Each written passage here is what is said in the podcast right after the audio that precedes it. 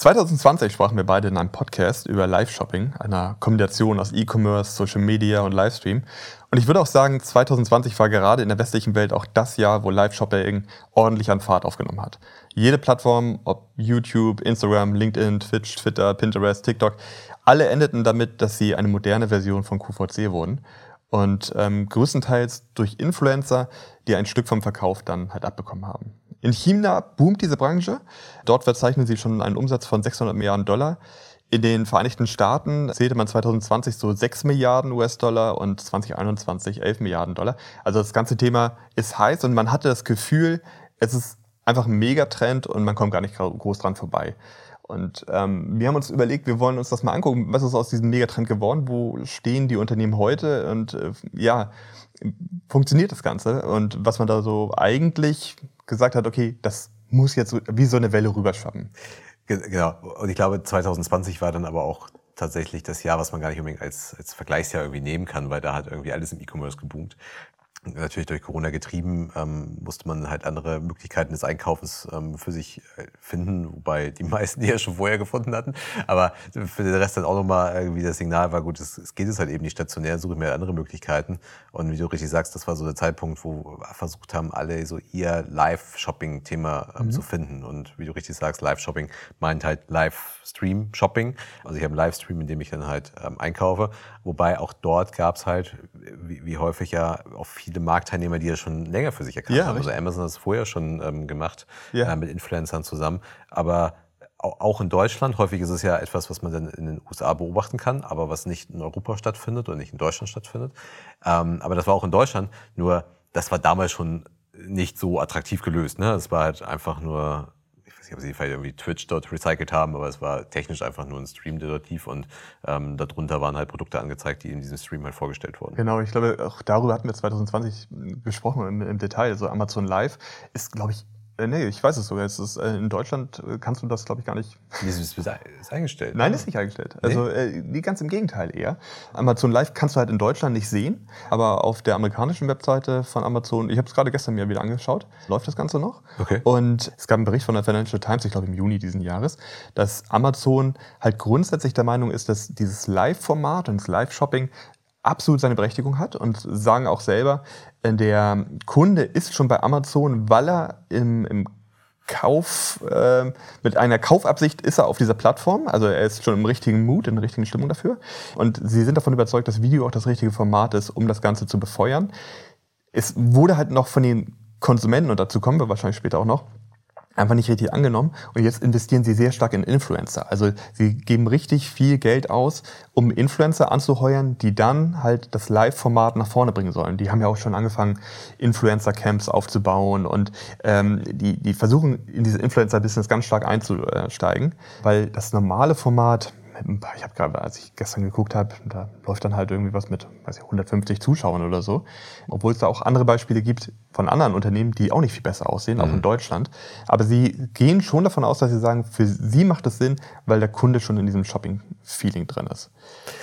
Das kann ich mir auch bei Amazon super vorstellen, nur wie es denn halt bei YouTube. Also da bin ich ja, ja nicht in der Kaufabsicht drin. Das ist richtig. Und das ist ja eher ein Kanal, der da erheblich erfolgreicher ist. Also YouTube Live in den USA funktioniert sehr, sehr gut. Und vielleicht muss man da auch unterscheiden. Es gibt ja in meinen Augen so drei unterschiedliche es sind nicht unterschiedliche Kanäle, aber drei unterschiedliche Möglichkeiten. Also das eine ist halt, dass ich mir eine Social-Media-Plattform nutze, wie YouTube, TikTok, Facebook. Facebook können wir gleich nochmal drüber sprechen. Das, die haben es jetzt eingestellt, das Live-Format, aber Instagram. Und habe dort einen großen Ansatz, weil ich viele Leute halt erreiche. Die haben diesen Social Media Charakter und ich erreiche dort eine große Audience. Das zweite ist, dass ich als Marktplatz wie Amazon, Walmart, Lidl in Deutschland selber so etwas hoste und bereitstelle. Da habe ich natürlich erheblich weniger ähm, Zuschauer, aber ich habe schon mal die Leute in der richtigen Stimmung.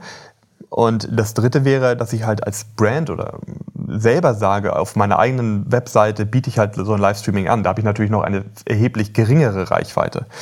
Es ist jedoch nicht nur das Thema der Reichweite, sondern auch der Einstellung. Also wenn ich jetzt auf einer Social-Media-Plattform bin, dann will ich ja eigentlich entertained werden.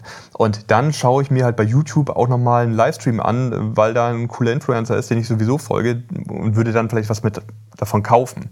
Und das ist wahrscheinlich auch mit die Herausforderung, warum Amazon Live und Co. nicht so richtig funktionieren und noch nicht so erfolgreich sind, weil für die meisten in der westlichen Welt, vielleicht auch in Asien, ich weiß nicht, ähm, ob der Erfolg nicht auch aufgrund anderer äh, Bedingungen einfach da ist im Live-Shopping, aber gerade in der westlichen Welt momentan es noch sehr stark mit Entertainment verbunden wird.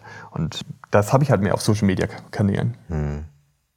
Ich, äh, wobei ich die Nutzung von Social Media schon noch erweitern würde. Das ist ja nicht nur ein Entertainment, das ist ja auch eine soziale Interaktion, die ich mhm. gerade haben möchte. Oder ich habe einen gewissen Informationsbedarf, den ich jetzt gerade ähm, stillen möchte darüber. Also ich glaube, Social Media zu nutzen hat ja unterschiedliche Trigger, unterschiedlichen Bedarf, den ich, den ich gerade habe wenn ich jetzt halt mal sage, ich habe im, im Live-Shopping erklärungsbedürftige Produkte und ich gehe halt ähm, zu Amazon, weil ich ein gewisses Produkt suche, ich aber mir gar nicht sicher bin, welches Produkt ich jetzt eigentlich kaufen möchte oder welches ich überhaupt brauche und es mir am besten auch noch in der Nutzung erklärt äh, wird oder erklärt werden soll, dann passt das natürlich bei Amazon halt eben super. Also deswegen, ich könnte mir halt auch eine bei, Amazon eine deutlich höhere Conversion Rate ähm, vorstellen, weil ich halt genau in dieser Kaufabsicht schon drin bin, als ich das halt eben bei YouTube mache. Also, also ich habe bei YouTube wahrscheinlich viel, viel mehr Streuverluste und eine viel schlechtere Quote, was das eigentliche Shopping angeht. Denn live, natürlich live wird bei YouTube viel genutzt, ähm, wahrscheinlich in Relation zu einer Plattform noch wenig, aber das wird genutzt. Aber wie sieht wirklich meine Shopping-Conversion dahinter aus? Und das ist ja vielleicht auch der Grund, hast es eben angedeutet, Facebook stellt das ein. Gut, das kann unterschiedliche Gründe haben, von Budgetgründen, weil sie die Experiment, das Experiment erstmal stoppen wollen. Gibt es ganz unterschiedliche mögliche Gründe für, abseits der tatsächlich kommunizierten. Aber ich glaube, es ist halt schon eben diese Herausforderung, dass ich ich, ich habe nicht diese Absicht gerade in diesem Moment. Ne? Und deswegen ähm, sehen die Zahlen wahrscheinlich sehr, sehr schlecht aus, wenn ich nicht sowieso ein Format habe, was sich schon irgendwie selber monetarisiert. Also wenn wir halt mal sagen, das YouTube Live-Format monetarisiert sich schon von alleine, dann ist ja das, das, der Shopping-Aspekt dabei ja nur noch das, das i-Tüpfelchen da drauf. Mhm. Und ich habe eine weitere Möglichkeit zu monetarisieren. Wenn ich jetzt aber Facebook bin und mein Live-Format läuft sowieso jetzt nicht so gut gerade, dann äh, amortisiert sich das eigentliche Live-Feature schon gar nicht so mhm. wirklich. Und gut, dann habe ich noch eine schlechte Conversion Rate auf dem Shopping.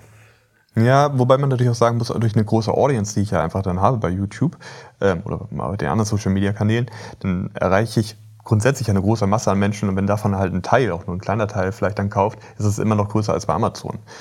Ja, okay, das, das weiß ich nicht, aber es ist, ähm, dadurch ist es auf jeden Fall größer als bei Facebook. Ja. Ähm. Ich sehe gerade bei Social Media Kanälen einfach den Fall, dass es ist halt mehr eine Art Spontankauf. Es ist auch das, glaube ich, mitunter der Erfolg ähm, der, äh, vom Live-Shopping bei, bei TikTok. Also es ist halt viel mehr spontan, was dann oft damit einhergeht, dass ich auch eher niedrigpreisige Produkte habe, worauf dann natürlich auch wieder eine niedrige Gewinnmarge einfach herrscht.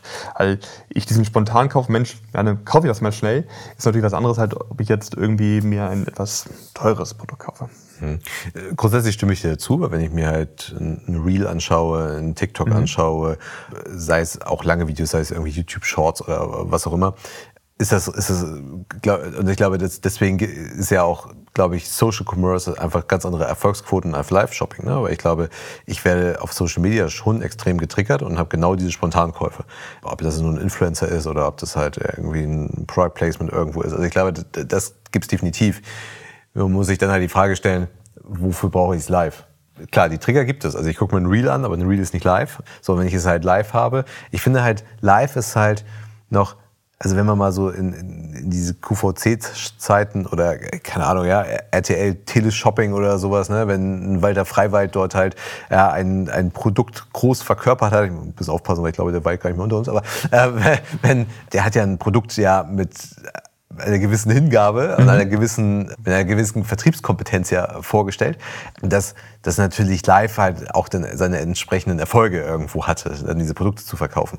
Nur die Frage ist halt, okay, was habe ich für eine Zielgruppe und ist es denn tatsächlich noch sinnvoll und, und möglich, auch mit adäquaten Quoten, dann halt eben diese Produkte live zu verkaufen, weil das ist halt genauso, wie man sich ja überlegen muss im Podcast-Bereich. Ich weiß, es machen viele, es soll auch funktionieren, ähm, aber wo ist der Mehrwert? Jetzt ein, ähm, ein Podcast bei YouTube zu zeigen. Genauso kann ich mich halt fragen, wo ist der Mehrwert derzeit, statt dass ich ein Produkt in einem Reel habe, in einem YouTube-Video habe, ich ein YouTube Live habe. Und das ist, glaube ich, einfach einfach schwer und deswegen wahrscheinlich auch der Grund, warum viele da so ein bisschen verhalten sind.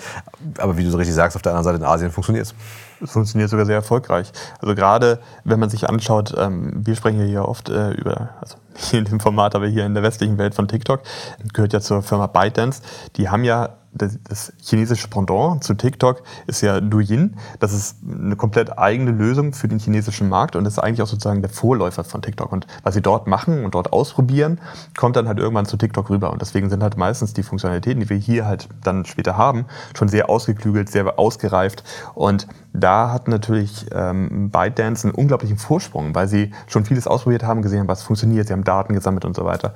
Und dass man eben auch davon ausgeht, dass ähm, ByteDance, wenn sie dieses Thema weiter vorantreiben, ähm, in, im, westlich, in einem westlichen Markt, da einen erheblichen Wissensvorsprung haben, weil sie einfach sehr viel gelernt haben und sehr viel wissen, wie was funktioniert. Mhm. Und da können sich natürlich dann andere Plattformen wie, wie Instagram und Co. oder YouTube und so weiter natürlich sehen da eine gewisse Gefahr. Mhm. Wir haben in der Vergangenheit häufiger schon mal darüber gesprochen, dass gerade diese Creator ja sehr, sehr wichtig sind. Und das Live-Shopping sorgt ja für weitere Einnahmenquellen. Und ich meine jetzt nicht nur alleine für TikTok, äh, Instagram und Co., sondern eben auch bei den Creatoren. Und in dem Moment, wenn ähm, der Creator durch den Verkauf von irgendwelchen Produkten erhält er ja eine erheblich höhere, äh, ein erheblich höheres Einkommen durch diese Plattform. Und dadurch ist es für so einen Influencer oder einen Creator halt extrem interessant, genau sowas anzubieten und zu machen. Also ich würde halt durch die Werbeeinblendung bei YouTube, würde ich ein bisschen was verdienen, okay, auch gar nicht so wenig bei, bei den Erfolgreichen, aber der Hebel ist ja viel, viel höher, wenn ich dann halt noch ein entsprechendes Shopping anbiete. Und das wäre natürlich dann wichtig, ähm, gerade bei diesen ganzen Social-Media-Plattformen, dass ich diese Möglichkeiten anbiete, weil ich dann auf einmal viel mehr meinen Creatoren an Geld zahlen kann. Mhm. Das ist einfach nur über Werbeplattformen. Definitiv, wobei ich mich frage, wer das Geld eigentlich direkt bekommt. Also ob es der Creator ist oder ob es die Plattform ist. Natürlich wird es über die Plattform geroutet, aber generell, klar, die Creator verdienen mehr, die Plattformen haben auch Interesse daran. Wer gar kein Interesse hat, ist der klassische Handel.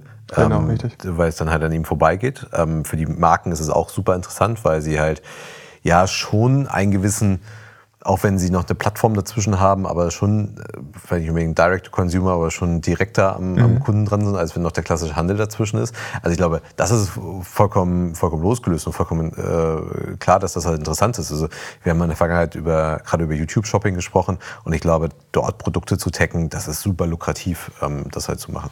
Ähm, gerade für Marken, weil Marken gar nicht auf die Conversion angewiesen sind. Aber ich habe gleich mein Produkt taggt, ich kann mich ähm, weiter informieren und so weiter. Also ich glaube, das steht, steht außer Frage, dass das super interessant ist. Aber wie gesagt, es kommt, ist halt die Frage nach Live und dann, ich weiß gar nicht, wie es bei TikTok gelöst war mit dem Live-Shopping, weil TikTok ist ja eigentlich auf Kurzvideos aus. Okay, bei TikTok kann man ja auch so live gehen, ohne jetzt Shopping zu machen, ist man ja auch länger dann online. Und das ist ja auch etwas, was man in der Begründung von, von Meta wiederum findet, ist ja einfach dieser, diese Verlagerung in Richtung Kurzvideos. Ne? Ja, vielleicht müssen wir es dazu kurz erklären. Also Facebook hat jetzt vor ein paar Wochen bekannt gegeben, dass sie das Facebook Live Shopping auf der Plattform Facebook einstellen, ist aber grundsätzlich aufrechterhalten bei Instagram, weil sie selber sagen, der Fokus verschiebt sich halt viel mehr Richtung Kurzvideos und halt die Nutzung von Instagram. Plus wahrscheinlich erreichst du dann auch eine jüngere Zielgruppe über Instagram als über die Facebook-Plattform. Aber das, das ist scheinbar halt nicht nicht, nicht so erfolgreich ist, dass es sich lohnt, das ganze Thema überhaupt noch weiter betreiben, äh, zu betreiben auf Facebook. Ja, wobei ich gar nicht weiß, wie, wie stark wirklich live also klar, live gibt es bei Instagram, live Shopping, weiß ich gar nicht, wie das genutzt wird. Also ich hatte in der, im, im Pressestatement von, von Meta dazu gelesen, dass sie halt, ähm, dass den die, die es halt letztendlich angeboten haben, wird halt nahegelegt, es halt in Real zu integrieren. Dann sind sie aber gar nicht mehr live. Genauso wie es Facebook Live ja auch weitergibt, aber ohne Shopping-Funktionalität. Was wiederum mein Argument vom Anfang auch wiederum äh, ein Stück weit untergräbt, weil ich sage, dass das Feature ähm, amortisiert sich gar nicht selber, aber jetzt gibt es halt weiterhin dieses Live-Feature. Also es, es ist es wirkt alles noch nicht so richtig stimmig. Ne? Also wer macht wann wie live in Kombination mit, mit Shopping und ähm, der eine sagt halt, es verschiebt sich in Richtung ähm, Kurzvideos. Wenn es sich aber in Richtung Kurzvideos verschiebt, warum bin ich dann überhaupt live? Weil dann bin ich ja eher länger live. Ja, ich finde, das passt ganz gut zu unserer Einleitung, so dass wir sagen, dass man 2020 hatten wir das Gefühl, das ist so ein Megatrend, der jetzt wirklich äh, durchbricht. zwei Jahre später experimentieren aber alle noch. Also gerade in der westlichen Welt. In, in China funktioniert das super, das ist, mhm. das ist äh, gar keine Frage. Aber gerade so in der westlichen Welt hat, äh, haben die Unternehmen momentan stehen vor der Frage, okay, hängen die westlichen Shopper vielleicht einfach nur ein bisschen der Kurve hinterher oder haben sie einfach kein Interesse daran? Denn äh, du hast jetzt äh, Facebook angesprochen, ähm, dass sie Facebook Live einstellen, aber bei TikTok ist es ja genauso. Also TikTok hat angefangen letzten Jahres in ähm, England Live-Shopping anzubieten, zu testen, ob das funktioniert mhm. und haben jetzt auch vor ein paar Wochen gesagt, okay, wir, wir stellen diese Ambition erstmal ein. Eigentlich sollte dieses Jahr sogar noch Deutschland, Frankreich und Co. dazukommen und Amerika auch noch. Aber man hat dieses ganze Thema erstmal wieder eingerollt. TikTok hat in England auch noch andere Schwierigkeiten, auch interne Schwierigkeiten. Aber wenn dieser Markt halt so groß ist und es funktionieren würde, gerade wir hatten das gesagt, also TikTok eben auch dieses gesamte Wissen eigentlich hat, wenn es einer können sollte, wäre es halt TikTok. Und es wirkt halt so, dass diese, dass diese Bestrebung an, Ambition oder diese große Hoffnung bisher einfach sich noch nicht auszahlt. Das ist also gerade in der westlichen Welt halt nicht auszahlt. Und in Deutschland gibt es ja auch schon einige Unternehmen, die das machen. Also es gibt einige, die sind da sehr erfolgreich, können wir gleich mal drüber sprechen. Douglas zum Beispiel, aber das macht ja auch Chibo macht das, Mediamarkt macht das, Lidl äh, macht das. Also Lidl hat zum Beispiel, habe ich gestern nochmal geguckt, hat so Live-Shopping-Events mit Livestreams von Kochshows über digitale Weinprobe. Das ist ganz lustig, wenn man sich das anguckt und irgendwie anderthalb Stunden Wein und Gin testen. Wenn man einmal von vorne bis hinten durchspult, dann sind die Moderatoren am Ende etwas lockerer. Aber ich habe mir das dann angeguckt, also so eine Wein- und Gin-Probe von vor einem Monat. Das Video konnte man dann bei YouTube noch sehen hatte innerhalb von einem Monat jetzt also mit, vielleicht nachträglich sich nochmal angucken, nur 1500 Views. Das ist, das ist jetzt auch gerade für Lidl nicht so groß. Aber Lidl selber hat es auf seiner Webseite mit Lidl Live wirklich groß und präsent und hat da Moderatoren und gibt sich da auch richtig Mühe. Wenn man sich Douglas anguckt, die sagen selber, sie sind halt sehr, sehr erfolgreich. Die, glaube ich, hatten auch im letzten Jahr so 340.000 Zuschauer im vergangenen Jahr, genau, letztes Jahr 340.000 Zuschauer, gerade so stark in der jüngeren Zielgruppe. 340.000 Zuschauer mhm. über alle Events, die sie gemacht haben. Da muss man aber auch ganz klar zu sagen, also diese Zahlen und auch Douglas sind in meinen Augen nicht so ganz repräsentativ. Ich sehe Douglas grundsätzlich immer gerne sehr kritisch.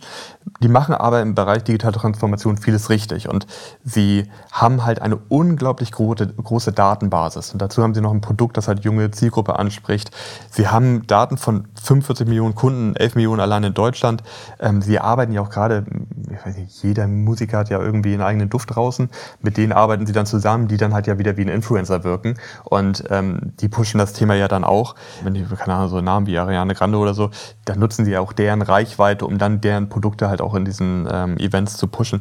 Und dann muss man immer so ein bisschen vorsichtig sein, inwieweit das halt übertragbar ist. Also gerade da mhm. funktioniert es.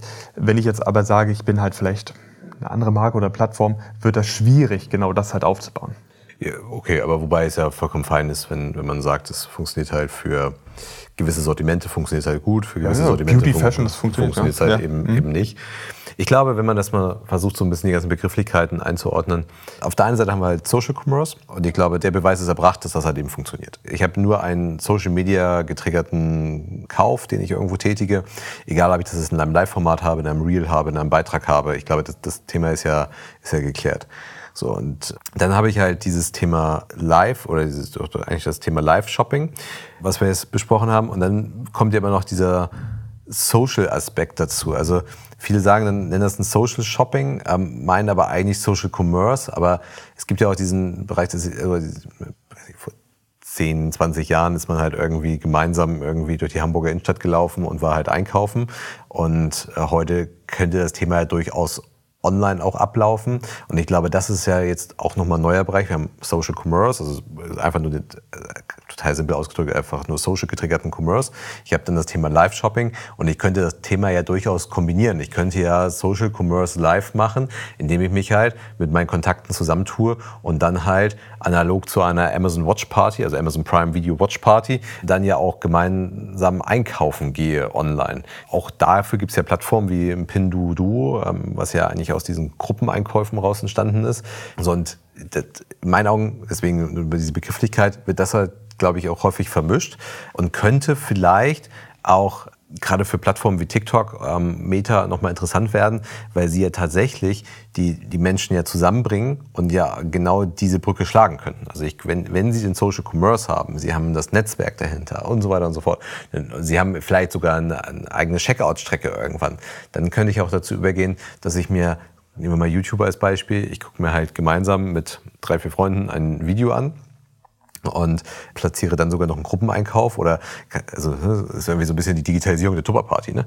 So und ich glaube, dann könnte dieses Live-Thema nochmal interessant werden. Also auch dann könnte ja auch das Thema Douglas, auch wenn es schon erfolgreich ist, nochmal in die nächste Stufe zünden.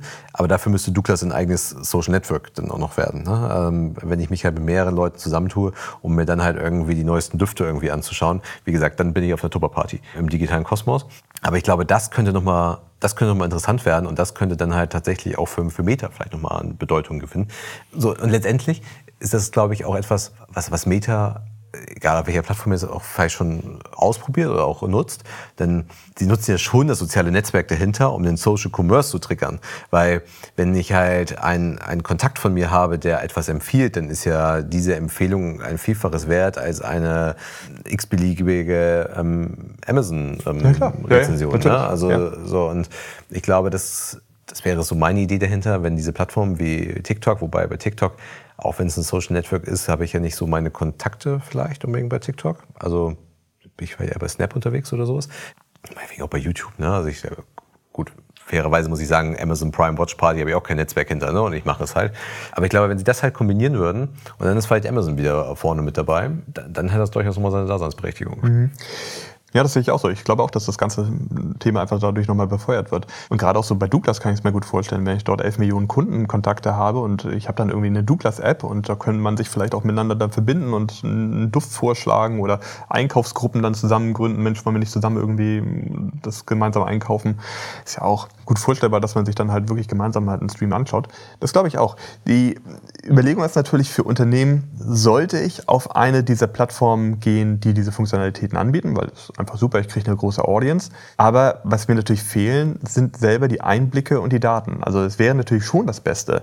Und das vielleicht auch als kleiner Exkurs. Es gibt da draußen ja unglaublich viele Firmen, die oder Startups und kleine Firmen, die ähm, sich darauf spezialisiert haben, genau die Technologie für so ein Live-Shopping bereitzustellen und zu entwickeln. Das gibt zum Beispiel eins, Fireworks, das ist ziemlich groß. Ähm, ich glaube, er hatte schon die achte Finanzierungsrunde, unter anderem mit Softbank, ist eine Milliarde wert. Und ähm, die stellt nur die Technologie zur Verfügung, damit ich als Unternehmen selber so ein Live-Shopping anbieten kann.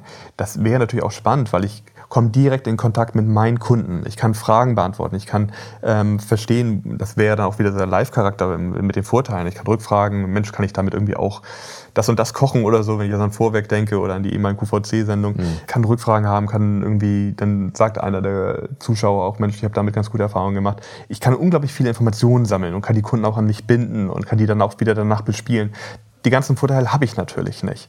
Und dass jetzt die ganzen äh, sozialen Netzwerke dort vorgeprescht sind, neben dem, was ich vorhin meinte, dass ähm, sie zum einen dadurch auch den Creatoren mehr Geld zukommen lassen können und dadurch die Plattform natürlich am Leben erhalten, ist natürlich auch so für die äh, interessant, weil ich die Plattform nicht mehr verlassen muss. Das heißt, wenn mittlerweile, kann ich ja bei YouTube und Co. direkt auch den Checkout durchführen. Ich kann ja auch bei Instagram direkt was kaufen. Ich muss ja gar nicht mehr raus.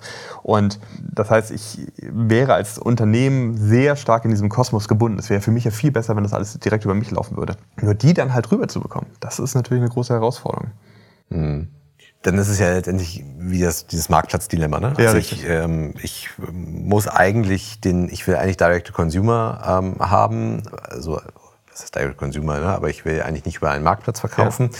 Und jetzt verkaufe ich nicht über den Marktplatz, aber ich bin halt im, beim nächsten Feature habe ich halt das gleich das nächste Dilemma wieder, weil ich auch wieder auf eine Plattform angewiesen bin. Ganz ne? genau. Also sagen wir mal, ich bin bisher an Amazon irgendwie vorbeigekommen, äh, musste auf dem Marktplatz nicht verkaufen, möchte jetzt halt ein, ein Live-Shopping anbieten, bin dann halt auf eine Plattform wie, wie Meta, äh, TikTok, was auch immer angewiesen, habe ich halt gleich das nächste Dilemma. Plus, dass wahrscheinlich sogar der Kundenzugang noch schwerer irgendwie wieder zu bekommen ist, weil ich halt eben alles auf dieser Plattform halt habe. Ich muss die Plattform gar nicht mehr verlassen. So, und das ist wahrscheinlich dann nochmal eine ähm, deutlich größere Herausforderung. Ja.